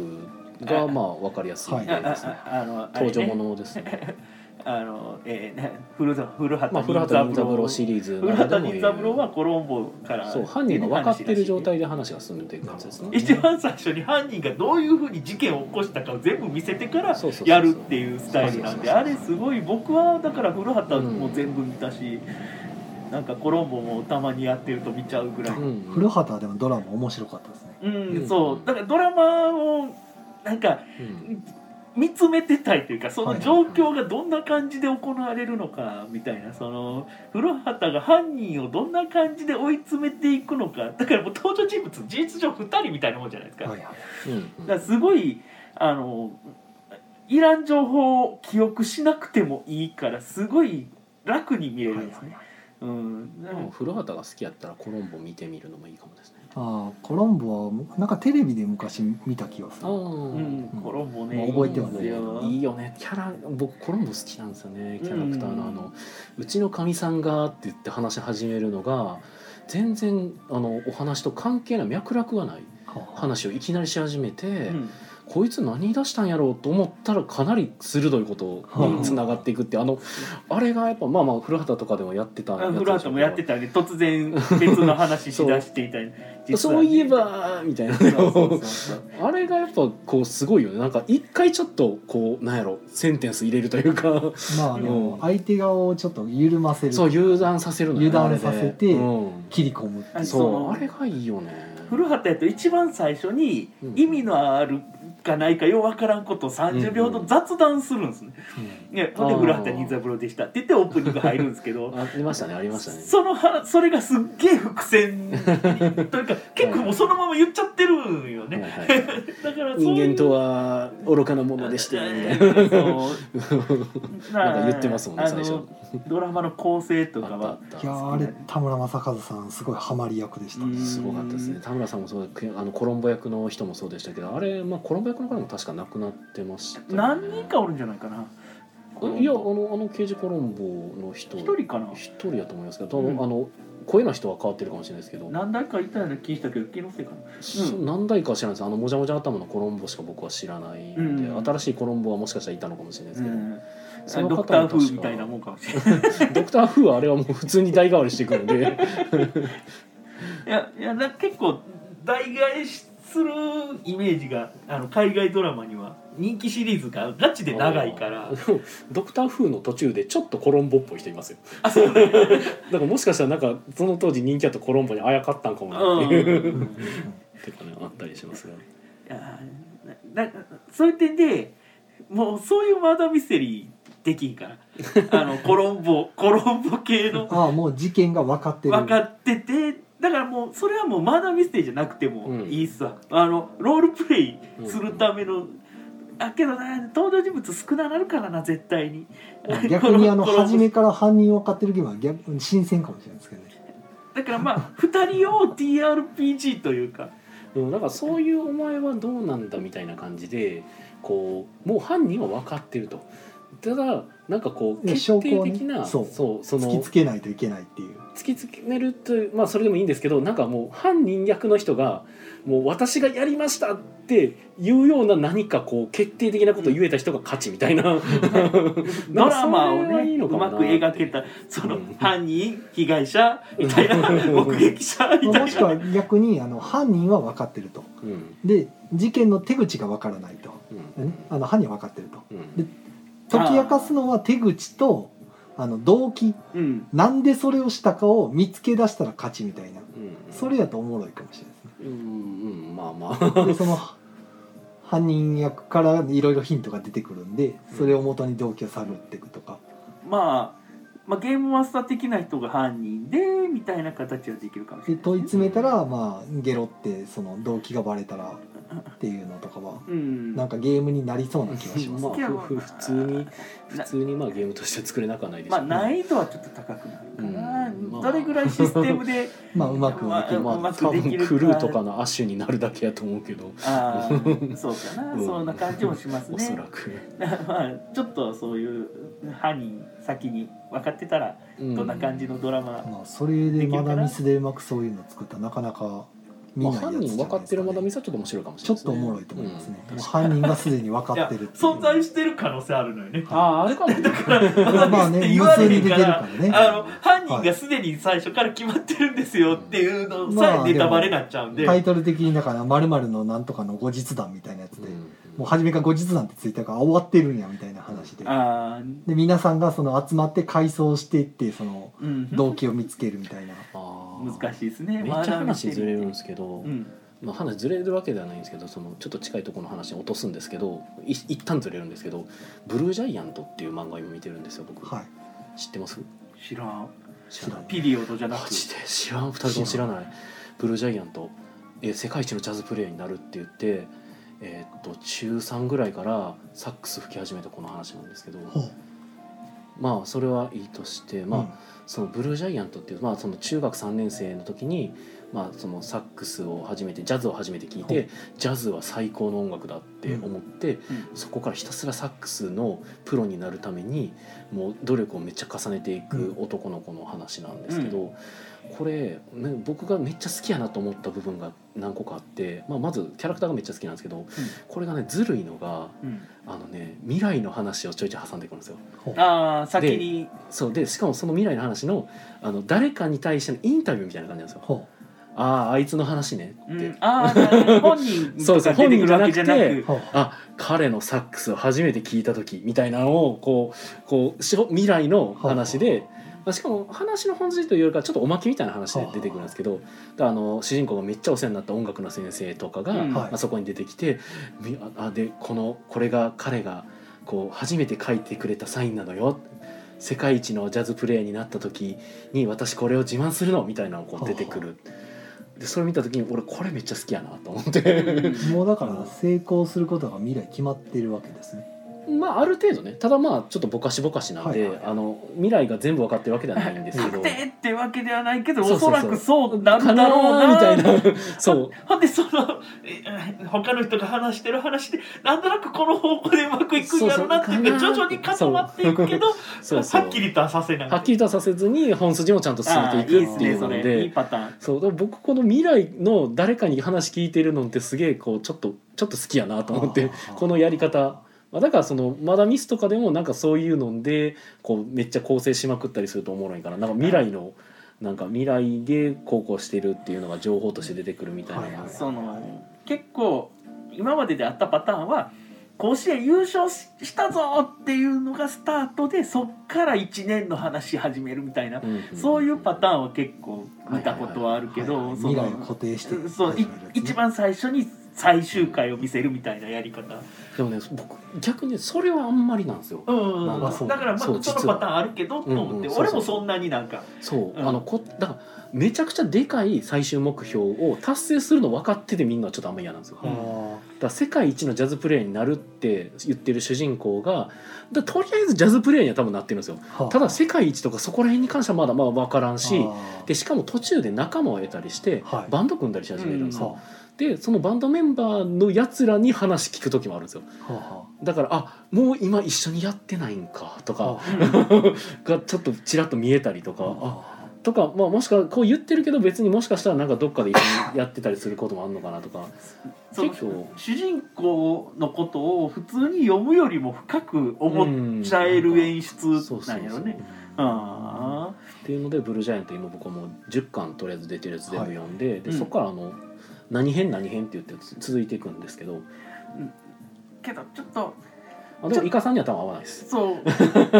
根性もの感があると、は俺しんど いよなイカさもんには合わうないいでいす。きなりドラゴン倒してほしいよあな。友情努力勝利は無理なんうですねんまあ、友情努力勝利というよりかやけど、まあ、ただ僕はもうそのブルージャイアントのあの、ね、一第1部の結末がめちゃくちゃ不愉快だったので僕はそこですっごい最低やなと思いましたけど、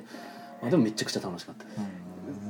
だからもう俺的にはもう最強チートハーレムみたいなそのなんかもうもうもうなんか勝利宣言のやつがどう動くかを俺は楽 しみにう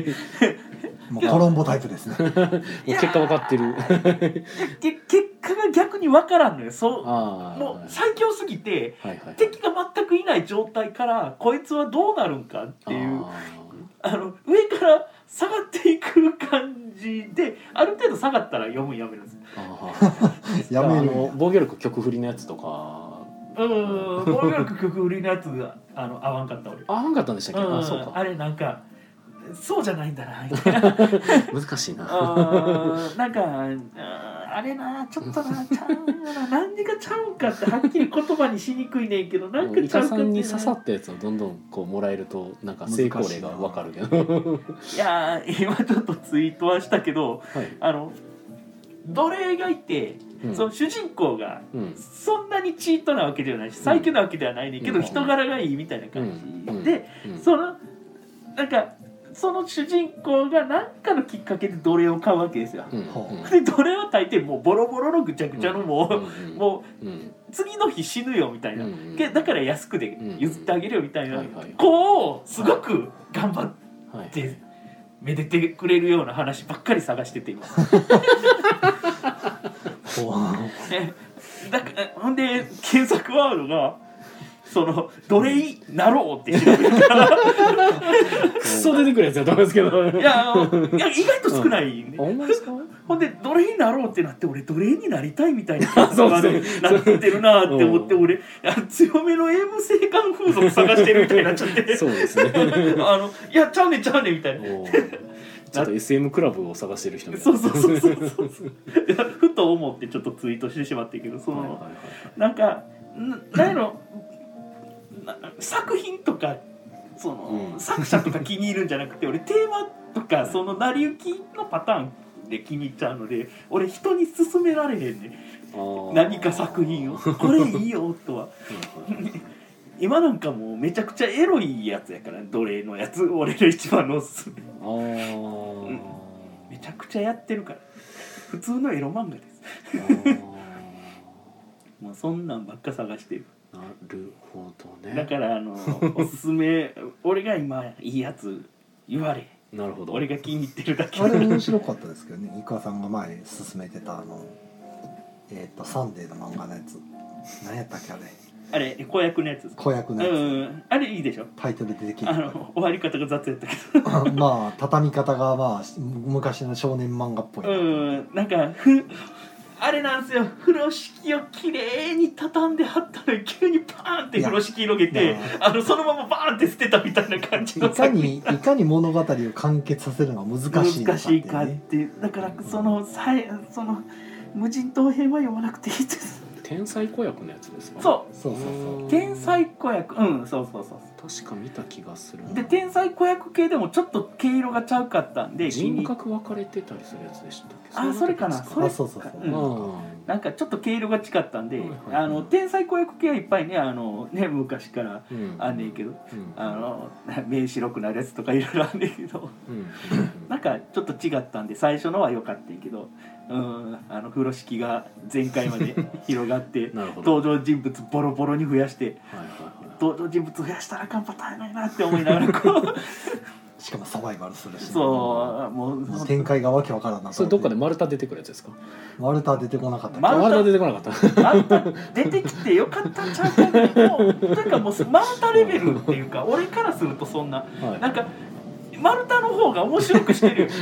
うん割もとういっそ丸太でやってほしか割ったととんでも展開でしたからとんでも展開の割になんか丁寧にやろう思丁寧にっていうかなんかちょっとなんか飛び抜けなかったんやな そしてこれ最最終的にタイトルは分からんまま終わるんですかこれタイトルわからんでいいや大ろ丈も夫う俺最初の方は読んでほしいけどなんか最後の方は読んでほしくなういん作品と化して最しまった初の方は多分読んでるかもですてかたそれ見せてもらわないと分かんないですけどさすがにはいだからどれやったっけすげえおすすめしてるかって言われてねはいはあいの難しいとこなんですけどあのあ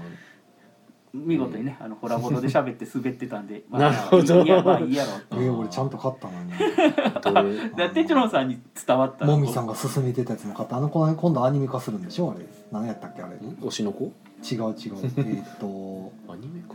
えっとタイトルが出てけえへんわ手帳さんタイトル出なさすぎじゃないですかいや記憶力ないんですよ基本的に記憶ねゲームのルールぐらしか記憶できないんですよタイトル出てこうへんやろうんさらに俺ナロー読んでるやんタイトルは無理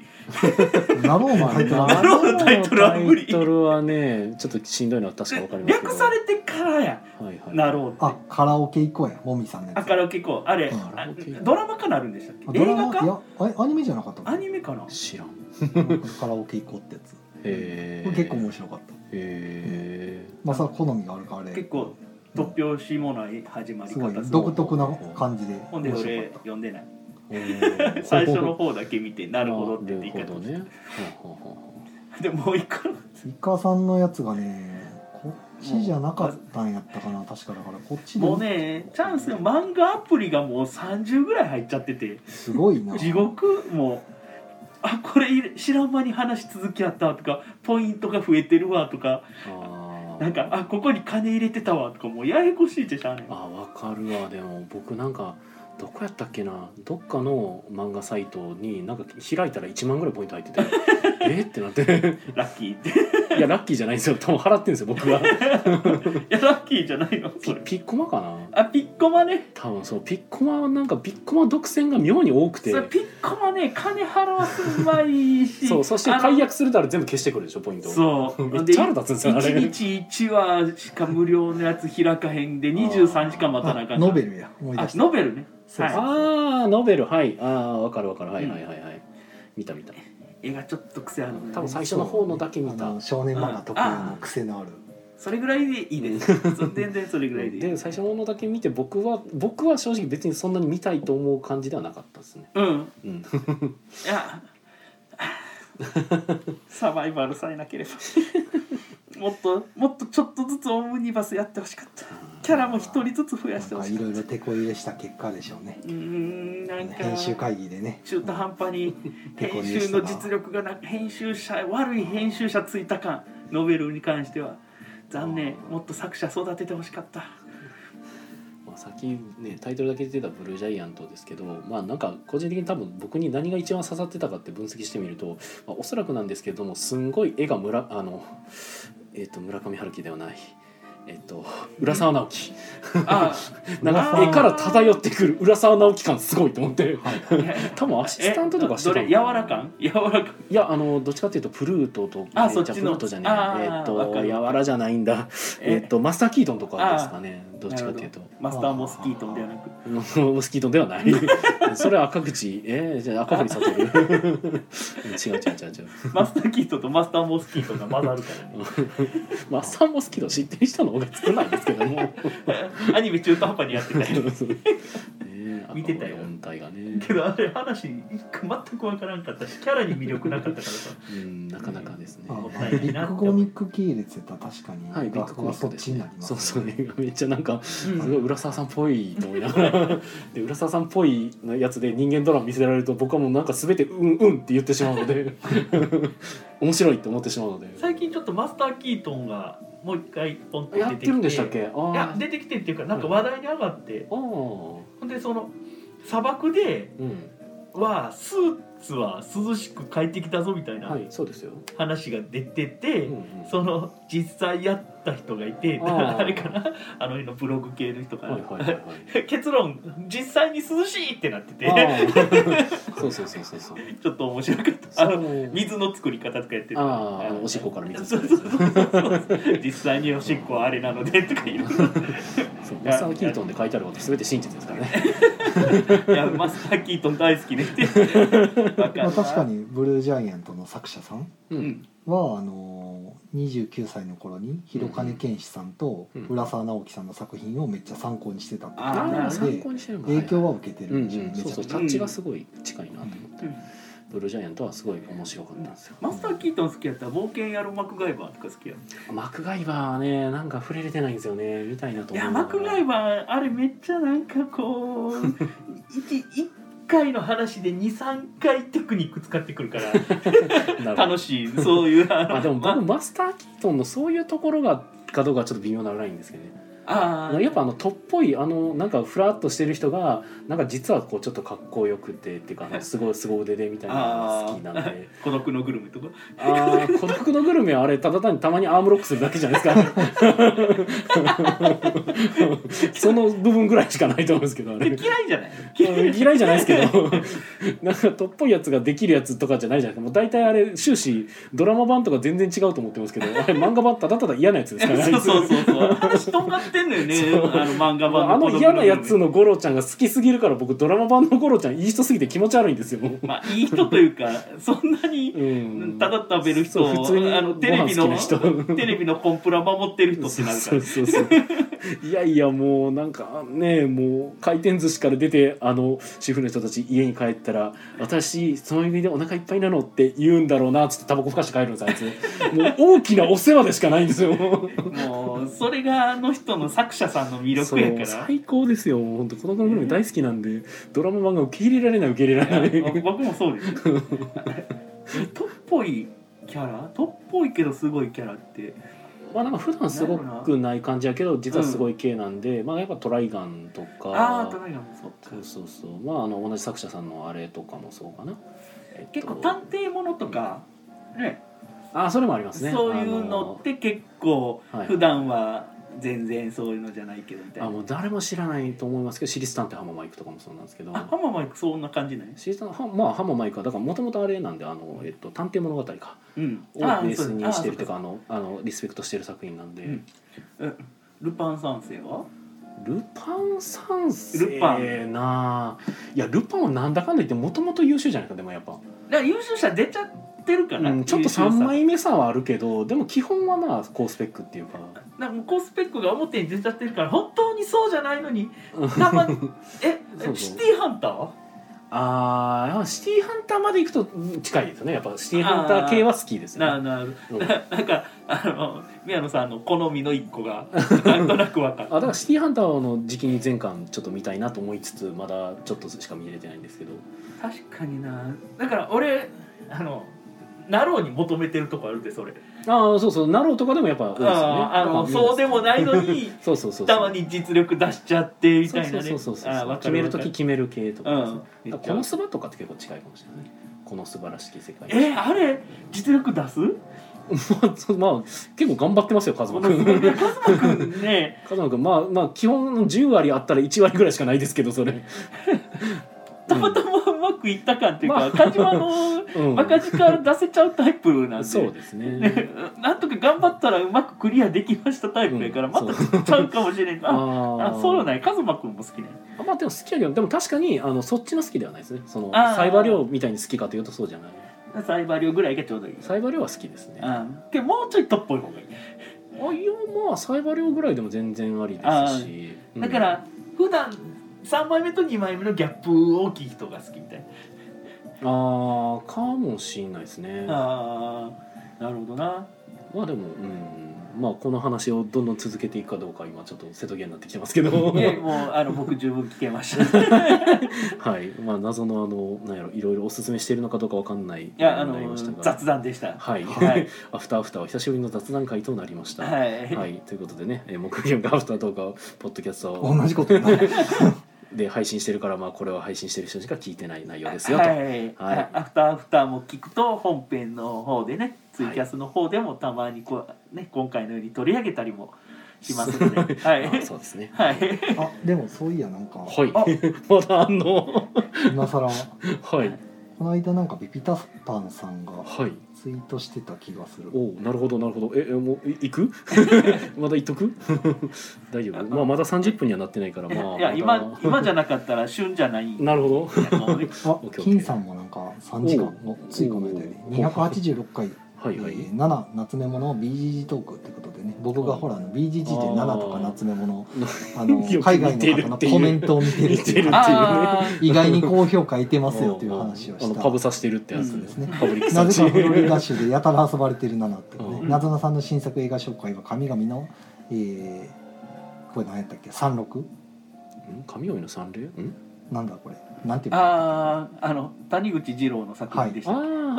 あカメラを止めるなのフランスリメイククリーチャーズ、宇宙から来た食人族、えーバッド CGI シャークなどなどっていうのでね、めっちゃ細かく書いてくれてるやんえてかーなずなさん、そんだけね紹介してあるのうん金さんとめっねちゃ紹介してるビビタバンさんはねもういろんなラジオ聞いてはって、うんそのものをこう逐次逐次感想述べ反応ですねこれ感想書くってすごい大変なんですよそう僕いつもだからホラボドとかうんイカラジとか、ね、あのライトギークさんのやつとか、うん他にもいくつかあの聞いてるんですけど、うんうんあの感想って面倒くさいなってなるんですよつぶやくのまあ情熱っていうか熱意というかですからね、うんそこはたまに僕もつぶやくんですけどそのラジオ聞いたんで、うんうんなんかこうでも感想というか単に聞いたことをうんそのままの意見述べただけなやつが多いんで、こんなちゃんと感想書くのすげえなと思って。いや感想書くの苦手やからこうやって出に来てるとこありますよ僕ね僕も昔あの小学校の時にこう感想文書きなさいって言われて、はいはいはい、感じたことがね23ことしかなかった時に怒られましたからね、うん、ちゃんと書けって言って「いやちゃんと書いてこれやねんけど」みたいな、楽しかったみたいなやったらおかあかんって言われて、あうんそれぐらいしか出てこないくらいなんかね乏しいんですけど、あいやちゃんと書く人すごいなと思って うん、なるほど。でピピタパンさんがえうんー286回拝聴でもっとホイップをピザバージョンでリメイクしたゲームあまあニューヨークスライスですねうん、ずっとニューヨークスライスピザだと思ってたら箱絵には一切ピザの文字がなかった事実に衝 撃うん、あのピザはどこから来たんだろう。ほんまね、うん、どこから来たんでしょうねあれ。よくあるパターンちゃいます一番最初に仕入れたバネストさんかメビウスあさあ、んなるかほどね。それのあたりが定着してるピザってつけたのがだから結局一番最初のこ言い方が一番定着するんまあまあ、ですよ今までの。の経験が元春クレバーみたいな。そうはい。なんかこうメビウスさんとかあのバネストさんがやっぱり先人機って名前つけてくれてその名前がしっくりくることが多いんですまあまよあねまあうんまあーなねあのなんやらダウトみたいな感じもあるんですけど なんかこう大抵はしっくりくる本当にいいあのパターンつけてくれるんでそうですねう、ん、だ俺からニューヨークスライス好きですけどね、んそれはタイトルの話うん、ニああ ピザューなヨークしスの、ライスっていう、はいはいうんまあ、元がそっちですもんねうんうんうんだから日本語的な感じでえくしゃって終わってる感じがちょっと縛りが悪い言葉の作りと感じてしまうパターンなんやろなっていうだからピザってつけるとなんか終わっはいななんかリズムが悪いんでしょうねニューヨークスライスはうんうん多分下がっちゃうんですよね言い方がまあなんかうその僕はニューヨークスライスって聞いた時にピザって自分たちの中に勝手に生まれるからいいかって思ったんですうんなんかピザはお前たちに任せるぐらいのなんかそのわびさび感じゃないんですけどいやなんか僕たちの中にピザがあるから大丈夫だみたいなピザっていう言葉すごいよねテンション上がるようになってるピザ まあ、まあそれは人によるとはい思やうけピどザって下げられへんで言ってみピテンション低くピザって言ってみピザ嫌いかピザ君たちはピザがい嫌やいテンかション低くし下げろって言うから下げたの何やそれはなんか座りのある椅子座ったみたいな言い方しやがっピてザ なんでこれ二人行き合って ね謎やけど何があってもうちょちょっと食べたもん酸っぱかったりした んかいやピクルスがねちょっといっぱい乗ってたん なでなんかザーってそうそうかもう二度とそういう話せえへんなお前テンションの表現ばっかうまくなりやがっでてもニューヨークスライスではあの上に乗ってるあの、うんあれえっとアンチョビアンチョビはマイナス点なんですけどうん僕むしろアンチョビ好きやからご褒美やねんけどだと思うんですけどねいやそのなんでこれマイナスなんやと思ってアンチョビのあれがあの形のあるアンチョビやから問題あなんですかんのかなだからアンチョビもペーストしてたら美味しいじゃないですかあーなるどほねけどあれ刺さそのってるからそのままねあー私これ嫌いなののよねそうそうそうそう そうあれれ魔女の宅急便でしたあのセリフが僕すごい頭に残ってうて、んあねねキキが持ってきたあのうんニシンのパイをそねう私これ嫌いなのよねってズバって言っちゃうのであのシーンが一番耳に残ってますテレビでやられるたびに誰かが二心配作ってるのが、そね、う忘れすられげえないねなんかツイッターやなって思うんですよねまああれもいろんな考察が飛び交いますもんねなんかあれ出てきたらねなんかそのおばあちゃんがその子供の頃に好きやっていうのを覚えててずっと作ってんだけど実はこの子供じゃなくなったというかその成長してからあんまり好きじゃなくなったのにずっと送られてきてて嫌って言ってるんじゃないかとか。ああまああとさすがに食べ飽きたんじゃないかっていとうか ないろんなねだからジブリはすぐそうやって考察されるやろもあうだからもうトトロは悪魔じゃないって いう死神じゃないっていう話よねートトロはいるいますからねあのすげえもう正解のこう正解が本家からされるのにまだ「トトロは死神や」って言って て俺はその文化が大好きです。 「エヴァンゲリオンは神話や」ってうん陰謀論好きですにねもう「エエヴァンゲリオン」にはねこの戦争を予測されていたとかねなんかいろいろまあああるね。のなんでしょうねあのほんこうリアルな数字を突きつけられるよりもこうじゃないだろうかといううさんくさい話の方みんな言ってしまいますね大好きですよもうなんで信じちゃうんでしょうねあれねもう YouTube でもう都市伝説系のやつもほぼ出てきますからねホームで僕見見すぎてまあ、だから自分だけが知っている本当の事実っていうのがね、皆さんはやっぱ好きなんでしょう。もういろんなパターン見てますから2023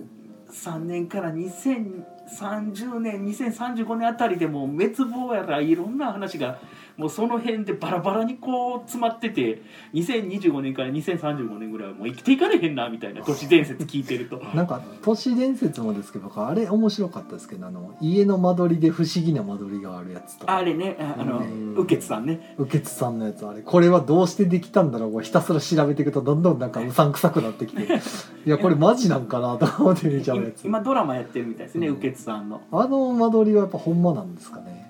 いやーあの人は基本全部創作って言われてますけどあそうなんですか、うん創作めちゃくちゃよくできてますだねからそういう作家さんやっていう話で、はあはあはあうんけどおもころで携わっていた人が独り立ちしたんかなどうなんやろおいやもころーにあのまだ間所取り属してん実のかな在したらマジで怖いなと思って、うん面白いですよねなんか受けてたんすごい面白いんで、あれはすごい、うん面白かったですねついずーっと見てもうて、 YouTube ねあれ見ちゃいますよね、僕はあんまり見ない方なんですけど思わず見てしまったんうで、んなるほどうん1か月に1回ぐらい新作上がってくるんでそうぜひぜひはい受けさん雨に穴って書いて受けてたんですほうほうあのたまになんか変な演奏してたりとかしますねし白いその紙粘土で作った仮面うんかぶってはってで声は明らかになんかボイスチェンジャーみたいボなイスチェンジャーで書仮い面やったてはいあの声で女の人っぽい感じの声で喋っててああ正体全く分かんないって誰なんていうようなうけさん見てくれてないですね僕は知らない知らないでしょいやあの間取りからど うぞまだが面白いですそこから始めてください、うけなるさんほど あの